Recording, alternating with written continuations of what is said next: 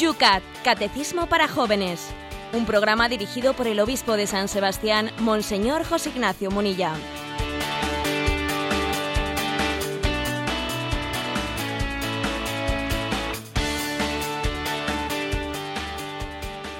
Muy buenos días, queridos amigos de Radio María, que en esta mañana, un día más, os queréis apuntar al YUCAT, al Catecismo de los Jóvenes, que todas las mañanas el obispo de San Sebastián nos desgrana, con la ayuda también, hay que decirlo, de la técnica, esperemos que hoy no nos falle.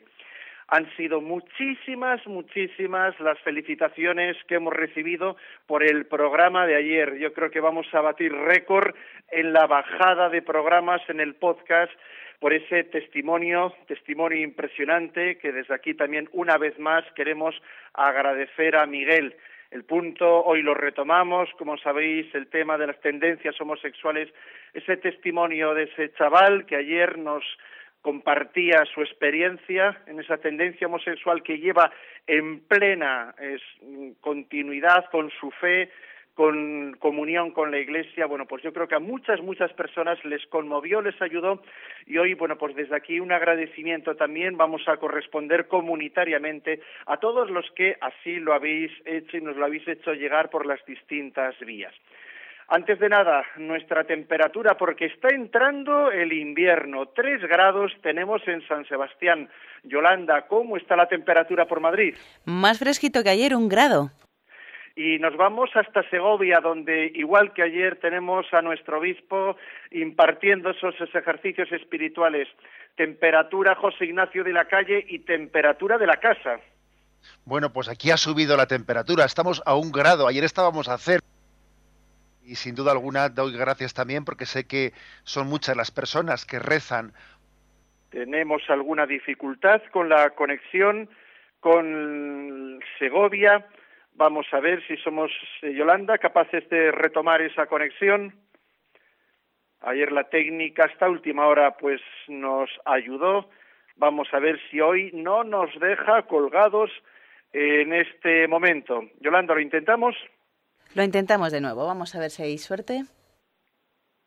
Y si no es posible, pues siempre tenemos el recurso, ya lo saben, de ese descanso musical que nos permite también a todos ponernos un poco con alegría a la mañana, porque a todos los que vais por ahí camino del trabajo, a todos los que vais camino de vuestros estudios o también a los que nos escucháis en el podcast, bajáis el programa a lo largo del día, cuando podéis, a todos vosotros, bueno, pues también muchos comentarios hemos recibido de la música que aquí en Yucat compartimos e intentamos que sea nuestro descanso musical, el temazo musical como le llamamos nosotros. Es una fórmula, es una vía también de descanso en un programa con mucho ritmo y palabra, pero también de evangelizar lo hablábamos en el programa que hacíamos en el Salón de Actos de Valencia con la compañía de Inmaculada Molina, también la música, es una manera de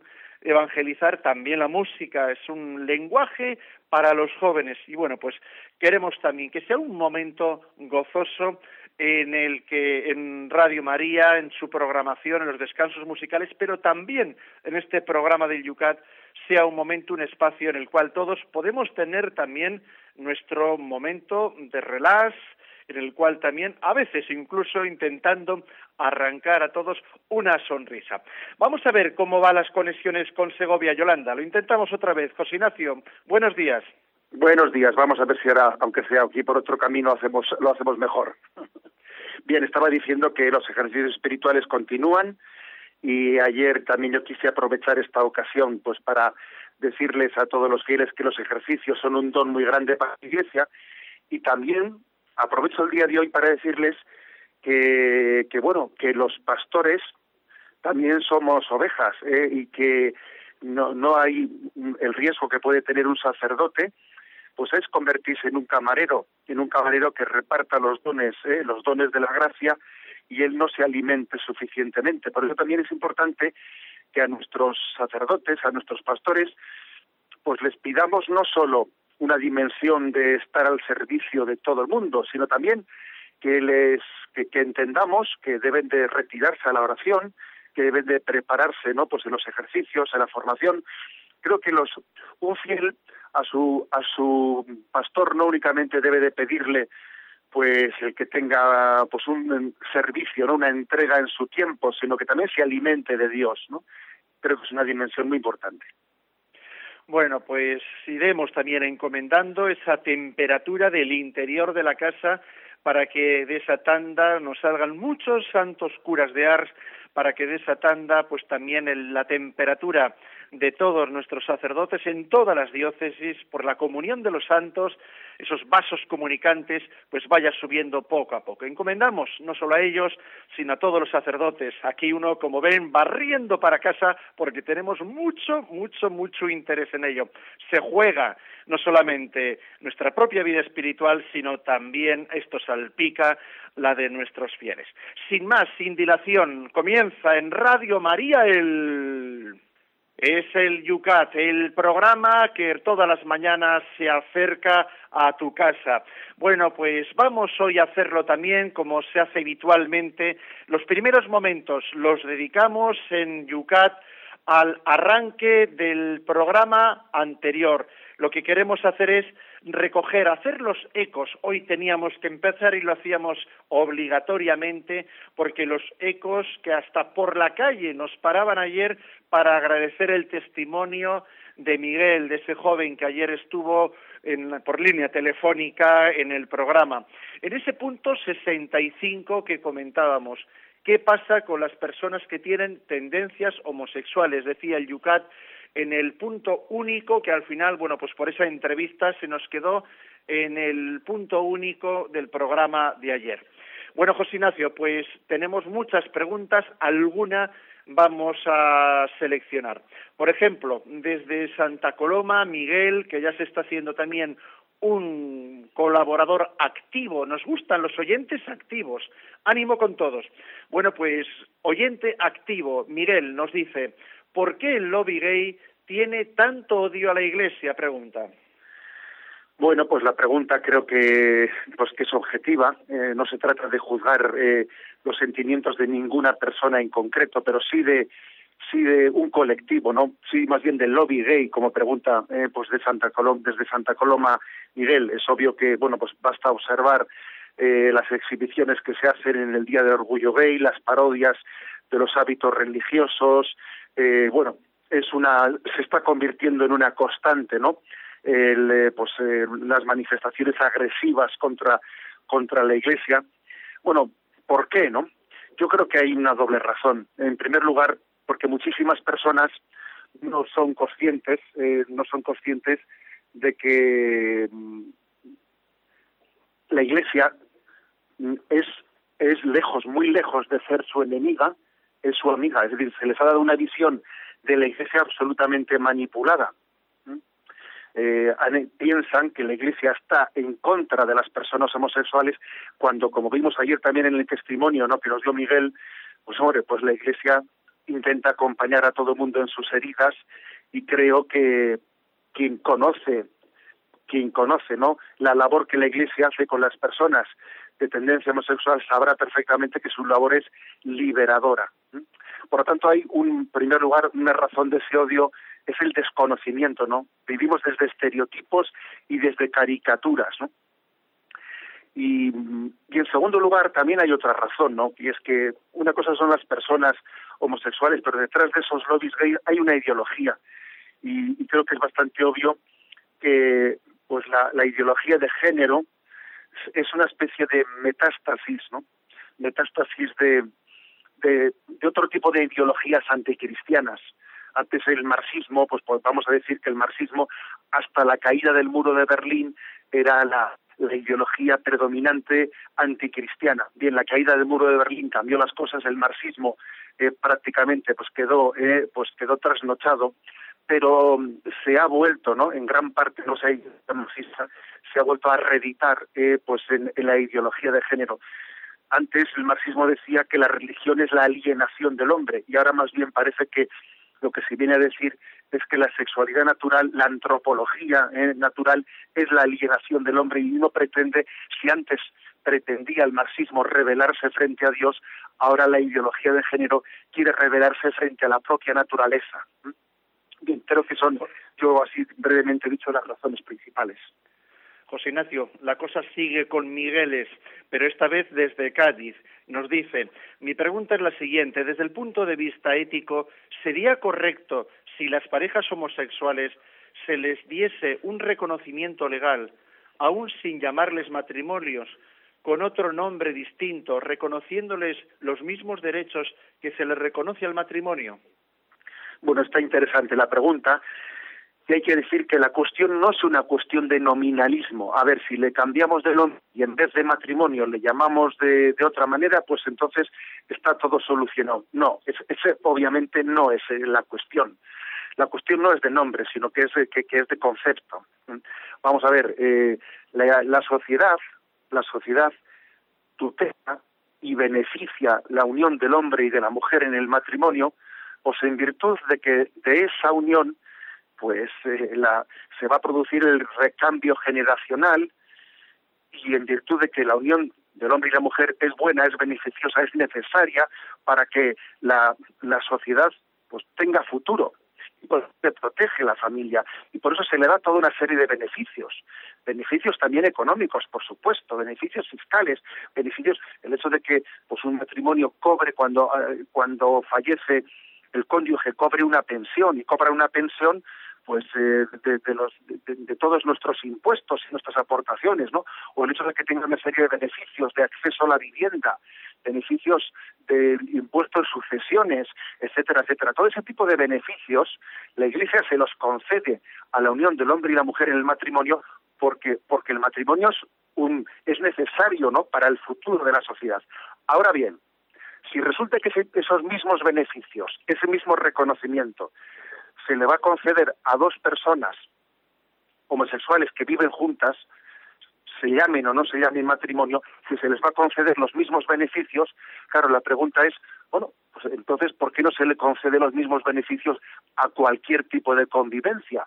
Por ejemplo, a la de dos hermanos solteros por ejemplo, a la de a la de dos amigos o una madre que vive con un hijo. O sea, ¿por qué dos hermanos solteros no van cuando fallece uno o el otro no va a recibir la pensión del otro?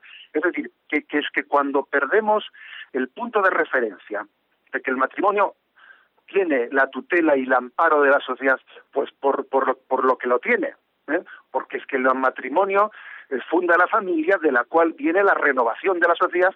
Si perdemos el norte, si perdemos el norte, el punto de referencia, pues entonces obviamente no, no, no nos estamos, estamos rompiendo el, la razón de ser, ¿no? De por qué la sociedad tutela a un tipo de relaciones especialmente y a otras no. Por eso la cuestión no es cuestión de nombre, ¿eh? no es cuestión de nombre, sino que es una cuestión conceptual. José Ignacio, vámonos a Oviedo en estos momentos donde tenemos a Jaime que nos pregunta, leí en un periódico que usted había hecho unas declaraciones en las que decía que el matrimonio es una realidad prejurídica y prepolítica. ¿Podría explicar el sentido de estas expresiones? No, son, son expresiones muy sencillas, ¿no? Eh, hay que decir que lo que yo quería decir es que, a ver, el matrimonio no lo inventa las leyes, que, el, que el matrimonio sea la unión del hombre y la mujer, eh, abierta a la transmisión de la vida, bueno, eso, eso, no lo, eso no lo hacen los políticos, eso no lo deciden los políticos. ¿eh? Si me permitís una, una expresión así un poco jocosa, a ver, los políticos no deciden eh, el movimiento de los astros. Oiga, el movimiento de los astros eh, está por encima de la política y por encima de lo que decidan los jueces. Los astros se mueven como se tienen que mover y el matrimonio es lo que es, no porque lo hayan decidido los jueces, los jueces no pueden, no pueden hacer una ingeniería social en la que rediseñen lo que es la vida, lo que es el matrimonio. Es que eso no está en su función.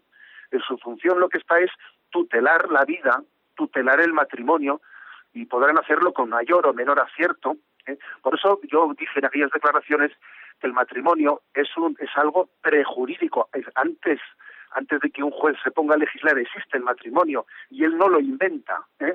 Y es algo prepolítico. José Ignacio, ya que estás por tierras de Segovia, nos vamos a las de Santa Teresa, de San Juan de la Cruz a Santa Teresa, y terminamos con Trinidad, que desde Ávila nos pregunta, ¿qué opina usted de la postura manifestada por el actual ministro de Justicia que dijo que el Partido Popular renuncia a modificar las leyes aprobadas por el gobierno anterior después de la sentencia del Tribunal Constitucional?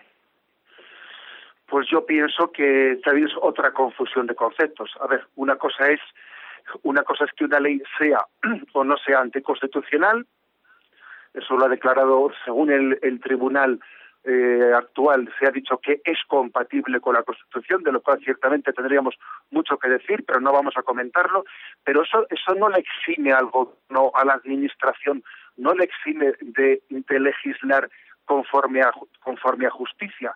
El hecho de que algo injusto, de que algo injusto pudiese ser compatible con una Constitución, eso no le hace obligatorio a la Administración, al Gobierno, el tener que legislarlo así hay muchas cosas que podrían ser compatibles con la Constitución y sin embargo se, porque hay compatibilidades esta y la contraria también es compatible. ¿eh? Con lo cual, escudarse en que algo es compatible para no legislar conforme a justicia, francamente, es escaquearse y es no afrontar ¿no? las responsabilidades de todo de la clase política, que es legislar conforme al bien común de una sociedad. Pues nada, José Ignacio, continuaremos en otro momento. Son muchas las preguntas que se quedan. Se ha suscitado en mucho interés este tema. Es de máxima actualidad, como estamos viendo, pero tenemos que continuar con el Yucat. Vamos al tema del día de hoy. Primer punto.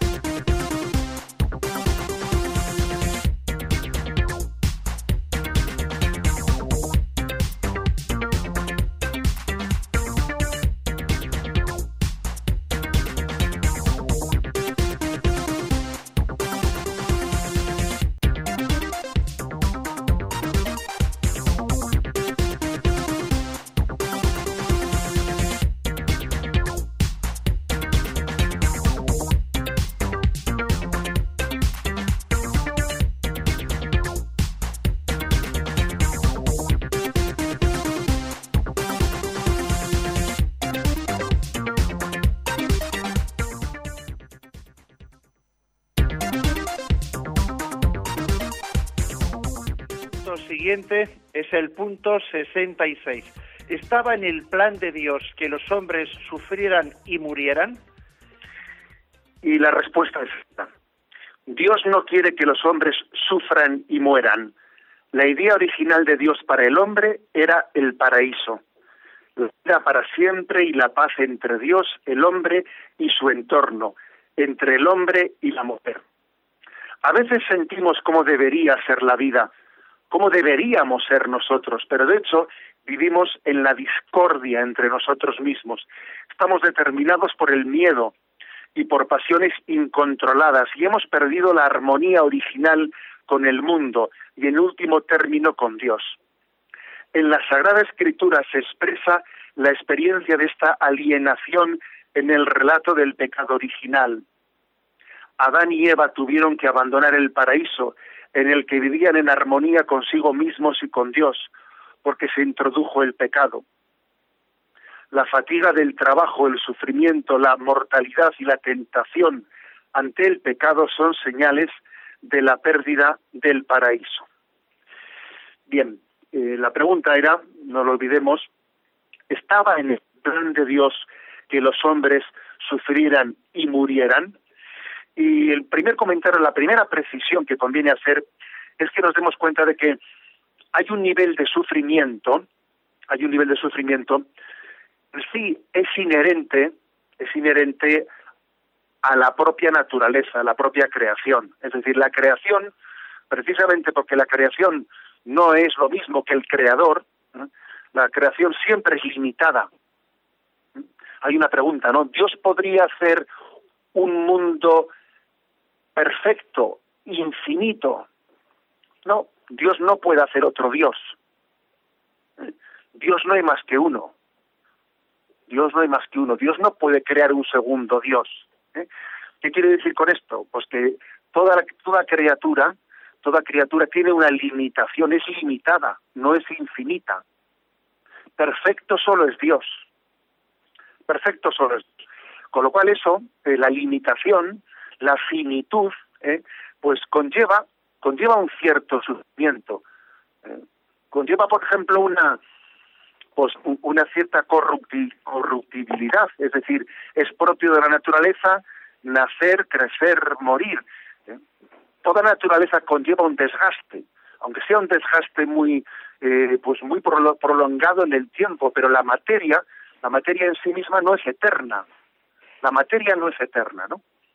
Bien, pues esto, esta precisión es importante porque porque también tenemos que entender que hay mm, bueno muchos males eh, muchos males que, que, que parten de la limitación de la de la naturaleza no sé, podríamos poner eh, ejemplos concretos. El hecho de que eh, la naturaleza, para que exista un equilibrio en el ecosistema, eh, pues necesita de montañas, necesita de montañas de las cuales después pues nazcan los ríos y que, estén fecundando los valles, ¿no? Las placas tectónicas, que son las que empujan, ¿no? Y van formando esas, esas, esas montañas, pues bueno, forman parte de ese equilibrio ecológico pero también hay que decir que esas montañas pues, pues crean, eh, dificultan las comunicaciones, que a veces nos, nos hacen difícil, ¿no? El encuentro entre nosotros y también las placas tectónicas cuando van formando las montañas también provocan terremotos. Es decir que existe eh, existe siempre no en, el dentro del, del equilibrio del, del, ecosistema existe una limitación que es propia que es propia y que nos hace sufrir. Ahora bien, eh, sabemos por la revelación que Dios preservó al hombre en el, en el, en el estado que llamamos del paraíso, en el que Adán y Eva fueron constituidos, un estado especial en el que Dios eh, quiso que el hombre, el hombre viviese en intimidad y en amistad con él, en ese, en ese contexto, para que el hombre no sufriese, le protegió con los llamados dones preternaturales. Los que los dones preternaturales eran unos dones en, virtud de los cuales Adán y Eva estaban preservados del sufrimiento propio de la naturaleza, incluido incluido la muerte, la muerte del hombre y la muerte de la mujer. Es decir, en el plan primero de Dios consistía en que Adán y Eva fuesen plenamente felices en aquel paraíso viviendo en la intimidad de Dios y sin que sufriesen, sin que sufriesen pues eh, el desgaste de la naturaleza y el sufrimiento que de ella conlleva. Y fue fue el pecado original el que el que rompió, podríamos decir, eh, eh, es esa especie de voy a permitir una una imagen para explicarlo, esa especie de campana, campana protectora esa campana de cristal protectora en la, de la que Dios había rodeado a Adán y Eva, que eran los dones preternaturales, ¿eh? en ese momento el pecado original eh, eh, rompe ese tipo de relación de protección y hace que el hombre, tenga una relación con la naturaleza, digamos, sin cinturón, sin campana protectora y, entonces comience a sentir también la, las leyes de naturaleza pues en sus limitaciones, en sus sufrimientos, la ley del nacer, crecer y morir, con el sufrimiento que conlleva, con las enfermedades, etcétera, etcétera, ¿no?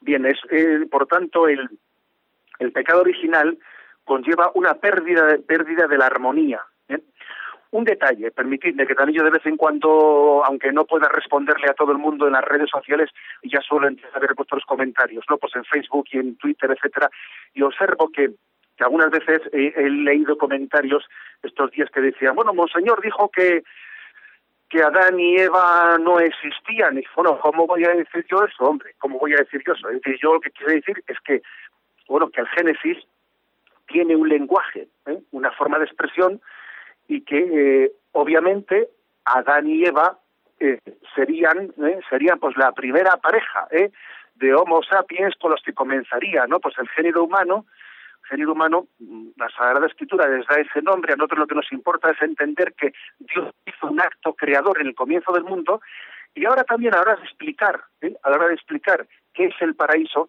entendamos que el paraíso no hay que explicarlo tanto como un lugar.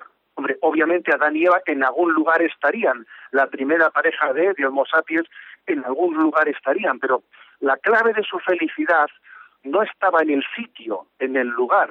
La felicidad del paraíso no estaba en que aquel jardín era muy bonito, entendedme, no. ¿eh? La felicidad del paraíso estaba en el tipo de relación con Dios que tenía aquella primera pareja humana, ¿eh? en el que estaba preservada por los dones preternaturales, estaba preservada del sufrimiento de la naturaleza, en que tenía una amistad con Dios, una amistad pues, íntima, una, una elevación eh, a, la, a, la, a, la, amistad con Dios. Eso es lo que le eh, entendamos que el paraíso, paraíso no consiste tanto en nos han echado de este sitio y vamos al desierto, no, sino que el estado, eh, el estado de intimidad con Dios, bueno, fue, fue digamos, mm, eh, roto eh, por esa violación del pecado. Dice aquí una cosa interesante, ¿no? El Yucat, y es que nosotros podemos observar esto en la pérdida de la armonía, o sea, es decir, Chesterton eh, decía con mucha gracia, decía, algunos teólogos están negando el pecado original, cuando resulta que precisamente eh, de los artículos de fe es el más evidente, porque basta salir a la calle y ver las consecuencias ¿eh? del pecado, que es que son patentes, ¿no? Son patentes en la pérdida de la armonía, porque es que nos falta una armonía interior, una armonía en nuestra relación con Dios, una armonía en la relación con el prójimo, una armonía en la relación con la naturaleza, una armonía con nosotros mismos. A veces eh, nos da rabia de nosotros mismos. ¿Cuántas veces tenemos la expresión de que no nos aguantamos a nosotros mismos? ¿Eh? El pecado original supuesto pues una pérdida de armonía. La armonía que tenía Adán y Eva, ¿no? En el paraíso, que vivían en perfecta en perfecta sintonía con Dios, con la naturaleza, entre ellos dos, consigo mismo, ¿no?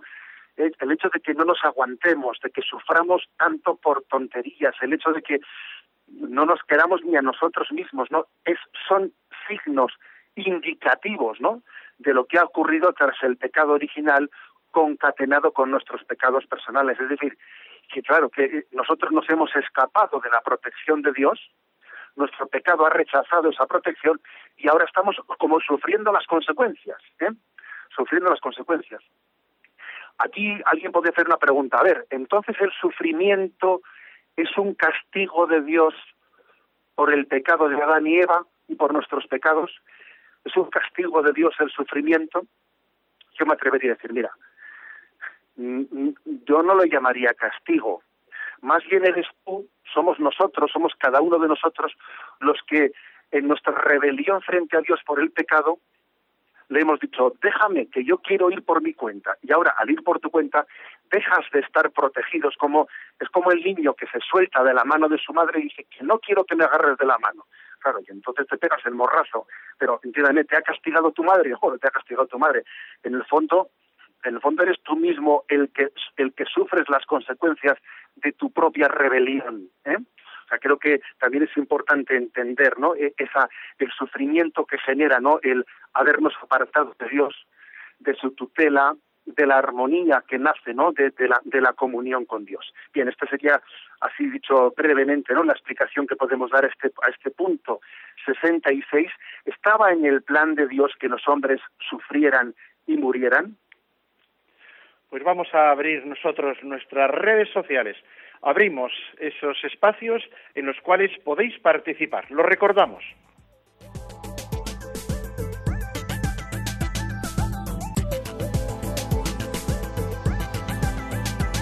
Ya nos vais conociendo. En Twitter, arroba obispo munilla. En Facebook buscáis enseguida la página en la cual estamos eh, ahora mismo planteando las preguntas y vosotros participando. Yucat Radio María. El correo electrónico permanentemente abierto es muy sencillo, yucat arroba radiomaria.es y siempre también tenemos el recurso clásico del teléfono que nos atiende hoy Yolanda 91 153 8550. Pero como ya son las 8 y 30 minutos, 7 y 30 minutos para los que madrugan en las Islas Canarias, vamos al temazo del día de hoy, que nos sea un poco de oxígeno y también para alegrar el corazón.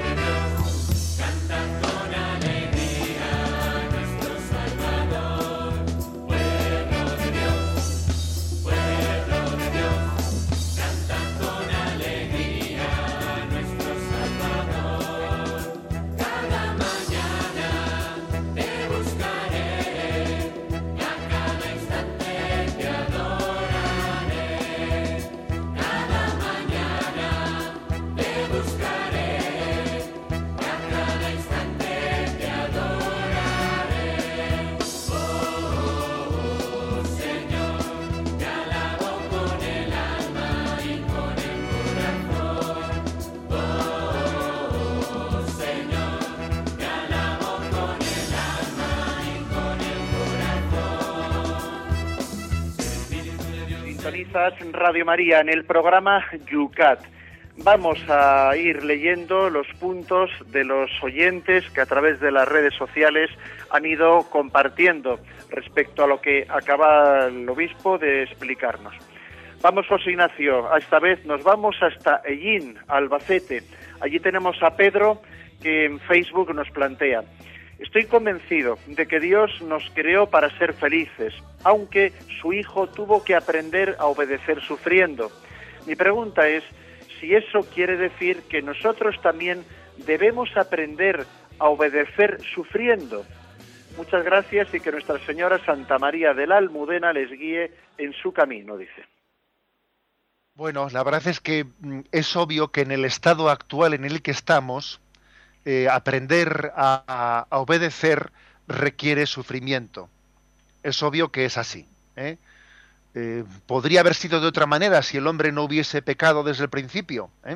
Si Adán y Eva hubiesen entendido que la, que la llamada de Dios, que la voluntad de Dios era gozosa, pero el hecho de que nos hayamos revelado, ahora parece que hay una eterna lucha entre libertad y obediencia que es falsa esa lucha, es decir, es falsa porque en realidad obedecer es ser libre.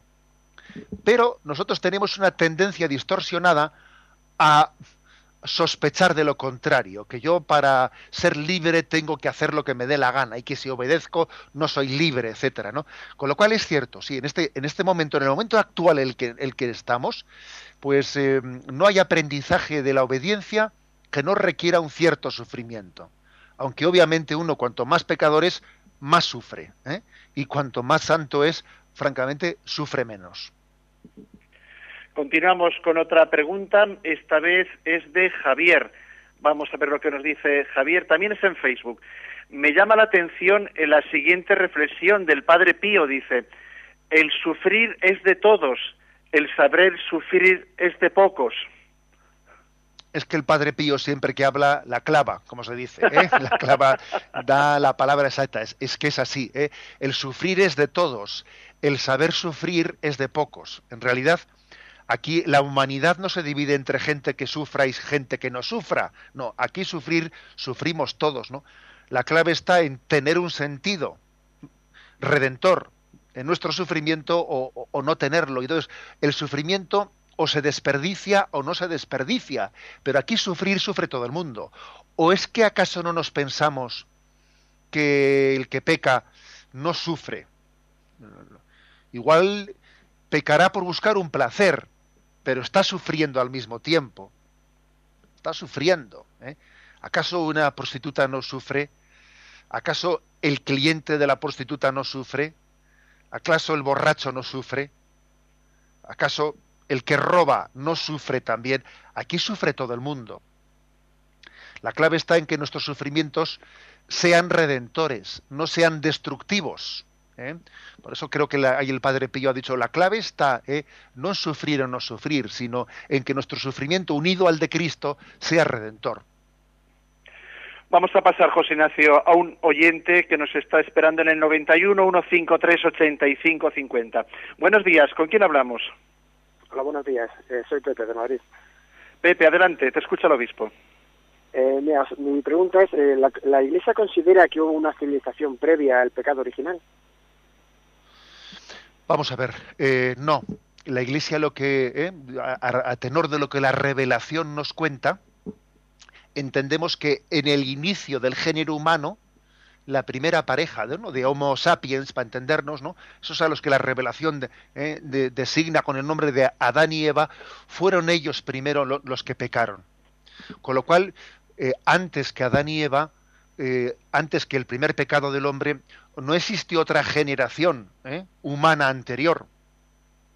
Otra cosa es que, que Adán y Eva, que fueron la primera pareja de Homo sapiens, para entendernos, ¿no? En el, pues, pues, antes de que Dios hubiese intervenido en el acto creador del alma y antes que por antes que por lo tanto no pues el ser humano hubiese existido podía no pues el cuerpo no no la persona sino el cuerpo de esos Homo sapiens podía haber tenido unos predecesores eh, en el supuesto de que la teoría de la evolución eh, pues la conjuguemos ¿no? con, la, con, pues con la revelación, podía haber tenido unos sucesores en no generaciones humanas previas, sino en, en unos estadios en la evolución animal anterior. Pero estamos hablando de que el cuerpo de los Homo sapiens podía haber tenido, ¿no? unos estadios anteriores, pero no la persona, porque la persona forma parte ya de ese acto creador de Dios del alma en el que, en el que comienza pues, pues algo, un ser que es esencialmente distinto al género animal que le ha podido preceder. Sin más demora de tiempo, muchísimas gracias a nuestro oyente. Pasamos al punto siguiente del Yucat, número 67.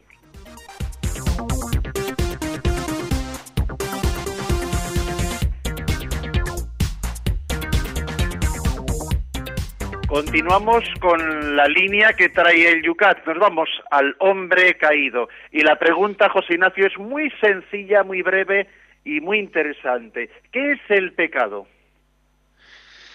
Y se responde de la siguiente forma. En el fondo, el pecado es el rechazo de Dios y la negativa a aceptar su amor. Esto se demuestra con el, en el desprecio de sus mandamientos. El pecado es más que un comportamiento incorrecto. Tampoco es una debilidad psíquica. En lo más hondo de, de su ser, todo rechazo o destrucción de algo bueno es el rechazo del bien por excelencia, el rechazo de Dios. En su dimensión más honda y terrible, el pecado es la separación de Dios y con ello la separación de la fuente de la vida. Por eso también la muerte es la consecuencia del pecado. Solamente en Jesús comprendemos la inconmensurable dimensión del pecado. Jesús sufrió el rechazo de Dios en su propio cuerpo. Tomó sobre sí la violencia mortal del pecado para que no nos toque a nosotros. Para ello tenemos la palabra redención. Bien, esta pregunta 67, que es el pecado, es importante, porque a veces eh, se hace como una caricatura, ¿no? Pensando que el pecado es, hay un fallo, me he equivocado.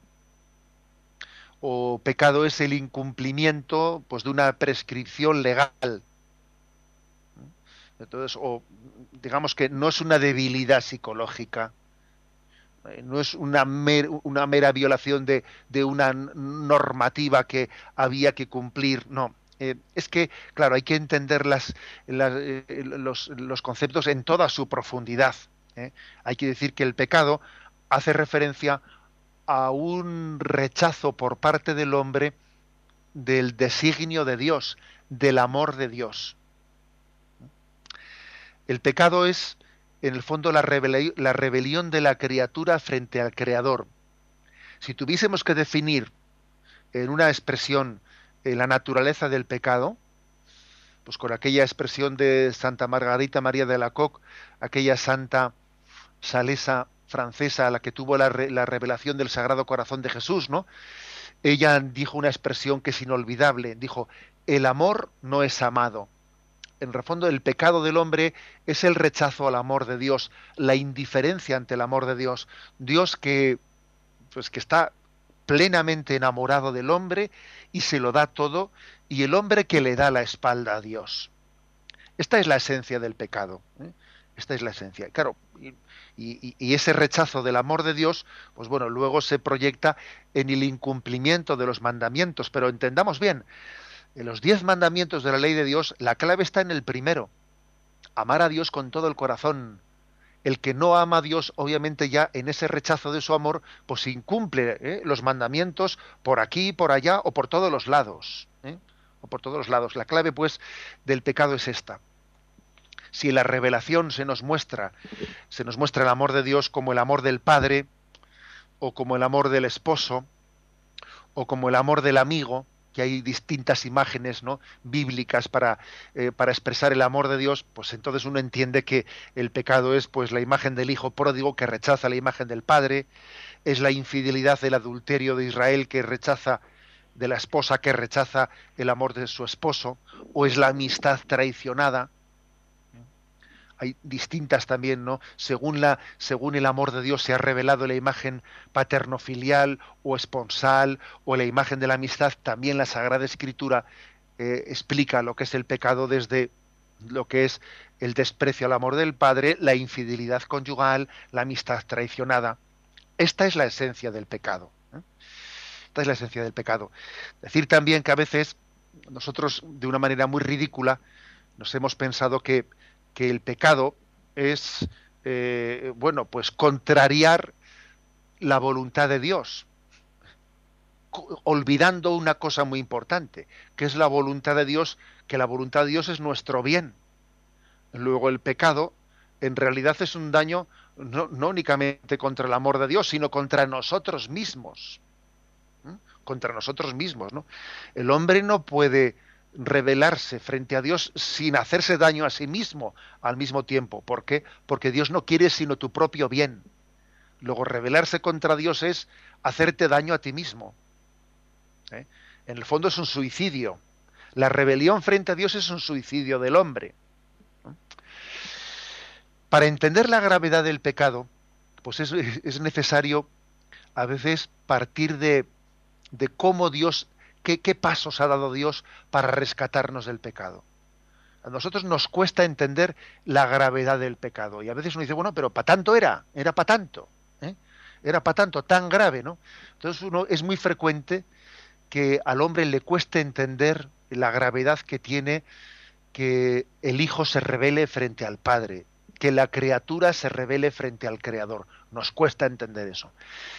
Y en la pedagogía de Dios, es de gran ayuda para caer en cuenta de la gravedad del pecado, es de gran ayuda fijarnos en eh, qué drama tan grande ¿no? ha vivido Dios ha estado dispuesto ¿no? a vivir Dios para redimirnos, para rescatarnos del pecado, y de esa manera uno dice, oye, pues grave tuvo que ser el pecado para que el Padre enviase su Hijo a la cruz para, rescatar, para rescatarnos de nuestro pecado.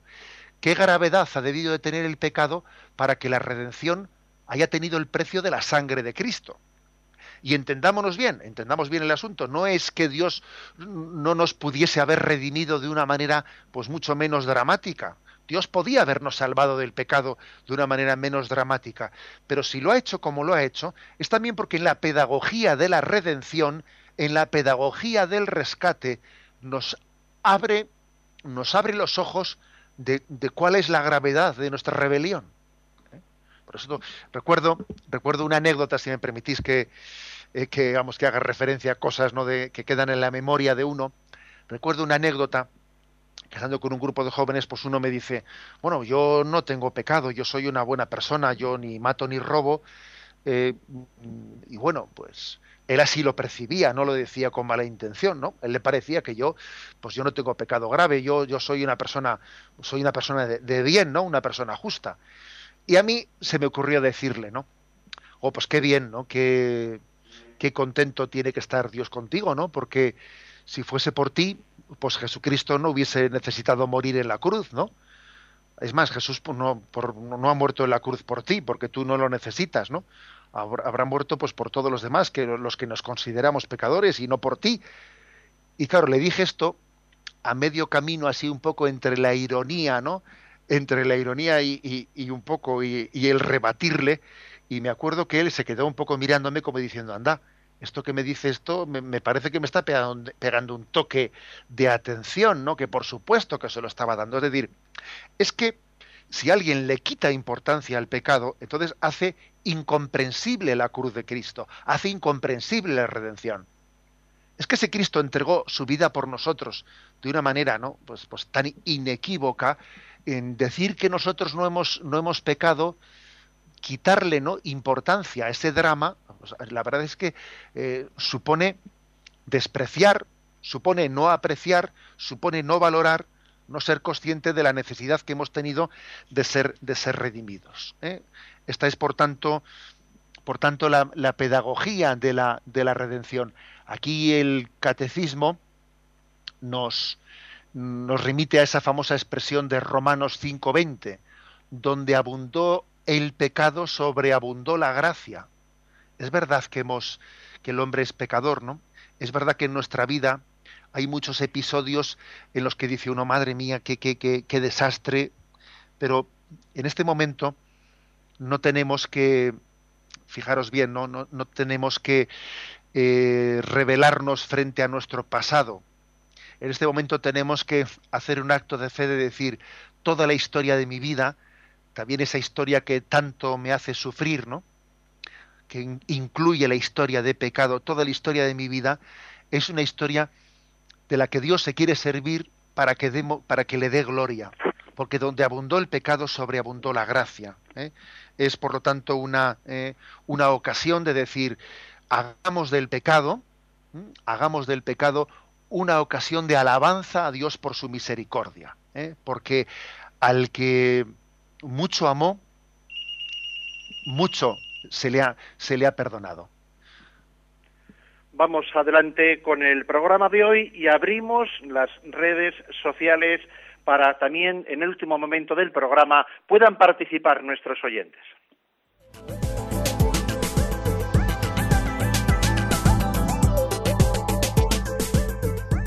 Ya sabéis los vehículos para poder participar en este programa bien ahora mismo o bien durante el día, que mañana empezaremos comentando los puntos hoy en este programa aquí ha desarrollado el obispo. En Twitter, arroba obispo munilla, en Facebook, a través de, por favor, no hagáis post aparte, sino hacer las preguntas debajo del tema que os hemos planteado. Es en la página de Facebook Yucat Radio María. Y el correo electrónico también estamos recibiéndolo yucat@radiomaria.es.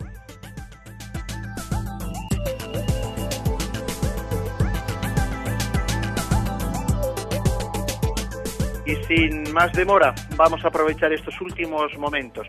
José Ignacio, antes de una pregunta, una puntualización nos hacen que yo creo que es simplemente un despiste que, bueno, pues con su también guiño de humor a la música. Nos dice Antonio que ayer cuando citabas en torno al tema de la homosexualidad a un autor, mm, en vez de decir Richard Cohen, dijiste Leonard Cohen. bueno, pues no me había dado cuenta, perdón, perdón. Aunque se puede, se puede leer a Richard Cohen escuchando Leonard Cohen. Estaría bien. Son compatibles y además una música muy apropiada para la lectura. Bueno, yéndonos hacia temas, por ejemplo, vamos a ver, Joaquín nos pregunta, ¿cómo puede pecar un no nacido? ¿Puede existir un pecado con el que todos nazcamos si Dios es tan bueno que no lo permitiría? Bien, vamos a ver, el pecado original en el cual nacemos todos, no es un pecado eh, en el sentido, eh, en el mismo sentido que nosotros entendamos el pecado personal, eh, en el que uno tiene una responsabilidad de haberlo cometido. O sea, es decir, hablamos del pecado original en un sentido analógico, o sea, es decir, no en un sentido, en el mismo sentido que nosotros entendemos por pecado original. por lo tanto, nosotros más bien estamos sufriendo las consecuencias del pecado original, o sea, sufriendo sus consecuencias, ¿no? Porque, porque existe en el género humano existe pues una unión de destino, existen unos vasos comunicantes entre nosotros. Yo a veces he puesto el siguiente ejemplo, ¿eh? que ya sabéis que yo, bueno, pues igual puedo abusar un poco de los ejemplos y, no se pueden tomar literalmente, pero bueno, para que ayuden, ¿no? Si estamos en una habitación en pleno invierno, ¿eh? aquí en, Segovia, que estábamos a un grado ¿eh? al comienzo de este programa, si estamos aquí a un grado y alguien abre la ventana, bien, obviamente el que ha abierto la ventana es el que la ha abierto, pero desde luego el frío, el frío lo vamos a percibir todos los que estamos dentro de la habitación, ¿no? Es decir, en este sentido se entiende el pecado original, en el sentido de que eh, la naturaleza humana eh, ha sido herida, ¿eh? herida por el pecado de nuestros primeros padres. También es cierto que uno diría, hombre, pues es que claro, nosotros somos, jolín, qué mal, ¿no? Porque ellos fueron los pecadores y nosotros somos inocentes que cargamos con su pecado. No, inocentes no, porque vamos a ser claros, después nosotros eh, ya le hemos añadido nuestros pecados personales a esa herencia de pecado, ¿eh? a ese pecado heredado ¿eh? por naturaleza eh, nosotros ya le hemos añadido nuestros pecados personales, luego no, nos, no, hagamos ¿no? Pues el falso retrato de que somos unos inocentes que hemos pegado el pato de los que nos han precedido. Pero, pero sí es importante este matiz, ¿eh? el matiz de decir el pecado original no lo entendemos ¿eh? en el mismo sentido de los pecados personales que cometemos, sino como una naturaleza herida que recibimos. José Ignacio Luis nos escribe a yucat@radiomaria.es y intento abreviar un poco la, la pregunta, pero me parece muy interesante. Dice pues que estas recientes fechas que hemos celebrado de todos los santos, los fieles difuntos, bueno, pues que le han planteado muchas cuestiones en su interior, ¿no? Dice, en particular me interesaría aclarar lo siguiente. En el Yucat se dice que la Iglesia es el cuerpo de Cristo, y en otros sitios se habla del cuerpo místico de Cristo. ¿Qué significa místico? Que la Iglesia se constituya como cuerpo de Cristo tiene que ver algo con la comunión o sacramento de la Eucaristía. Y finalmente, ¿qué diferencia o equivalencia hay entre el cuerpo místico de Cristo y la comunión de los santos? ¿Esta comunión de los santos tiene que ver también o no con el sacramento de la Eucaristía? Nos pregunta Luis. Bueno, vamos a ver, en principio con la Eucaristía tiene que ver todo, ¿eh? porque la Eucaristía es madre y es fuente de, la vida cristiana. Pero yo creo que eh, sin necesidad ¿no? de, hacer más complejo lo que en la voluntad de la Iglesia es más sencillo, digamos lo siguiente, ¿no? decir que la Iglesia es cuerpo místico de Cristo, ¿eh? pues bueno, pues es como decir, bueno, distinguimos entre el cuerpo, el cuerpo físico, la humanidad de Jesucristo, esa humanidad que, se, eh, que recibió, tomó carne de las entrañas de la Virgen María, y esa humanidad está siendo místicamente prolongada, eh, místicamente prolongada en la Iglesia, porque la Iglesia está prolongando la encarnación, la visibilidad del Verbo. Desde que, desde que, el Señor ascendió a los cielos, su humanidad está en los cielos, su visibilidad, ¿eh? ese, ese ser palpable, bueno, pues es la Iglesia la que lo prolonga. Por eso la Iglesia es el cuerpo místico de Cristo, porque prolonga su visibilidad, porque a través, ¿eh? a través del cuerpo, del cuerpo visible, que es la Iglesia, eh, podemos recibir la gracia de Cristo, la gracia de los sacramentos, la gracia de su palabra. ¿eh? Ese es el sentido ¿no? de, de qué entendemos por cuerpo místico. Y antes de terminar este programa, hoy día 13 de noviembre, no queremos terminar sin escuchar esto.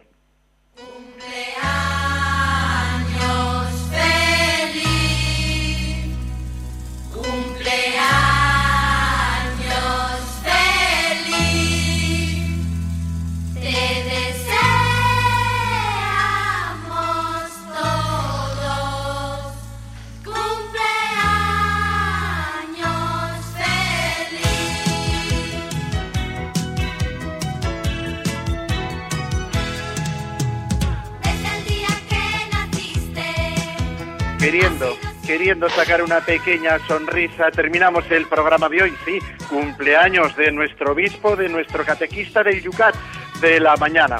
Ya están también en el Facebook, en la página Yucat Radio María, felicitando a nuestro obispo. La cosa se ha sabido, como decía aquel. José Ignacio, muchísimas felicidades de parte, me hago hoy portavoz de todos los oyentes del Yucat de Radio María. ¿Y qué tenemos para el programa de mañana?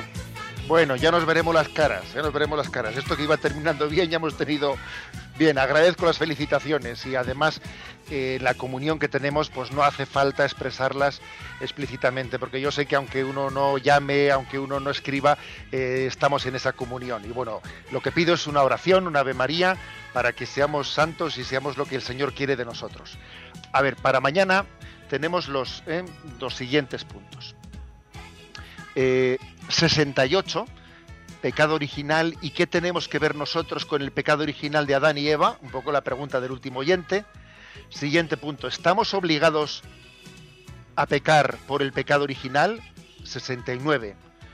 Y 70, así vamos a terminar este capítulo. ¿Cómo nos saca Dios del remolino del mal? Estos tres puntos, del 68 al 70, para mañana. Y terminamos recibiendo la bendición. La bendición de Dios Todopoderoso, Padre, Hijo y Espíritu Santo, descienda sobre vosotros. Alabado sea Jesucristo.